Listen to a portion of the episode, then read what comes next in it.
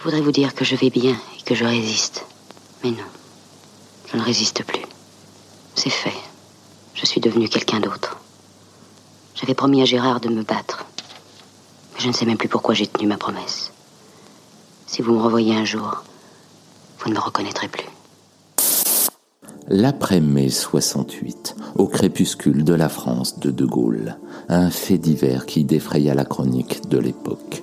L'histoire d'un amour interdit, celui d'une professeure de lettres pour son jeune élève de 17 ans.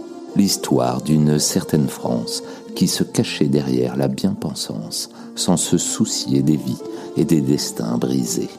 Pour lui, ce sera la psychiatrie, pour elle, la prison, et lentement vers sa destinée, la condamnation à mourir d'aimer.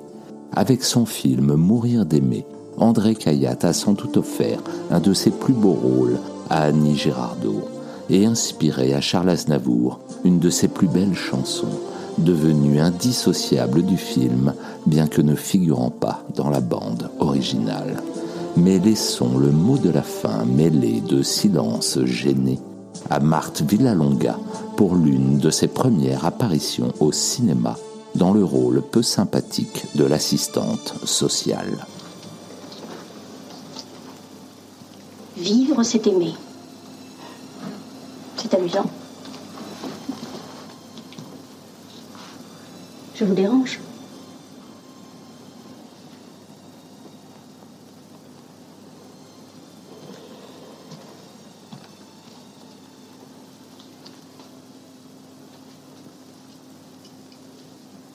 Alors vous passez vos journées à écouter du bac en vous regardant dans le blanc des yeux.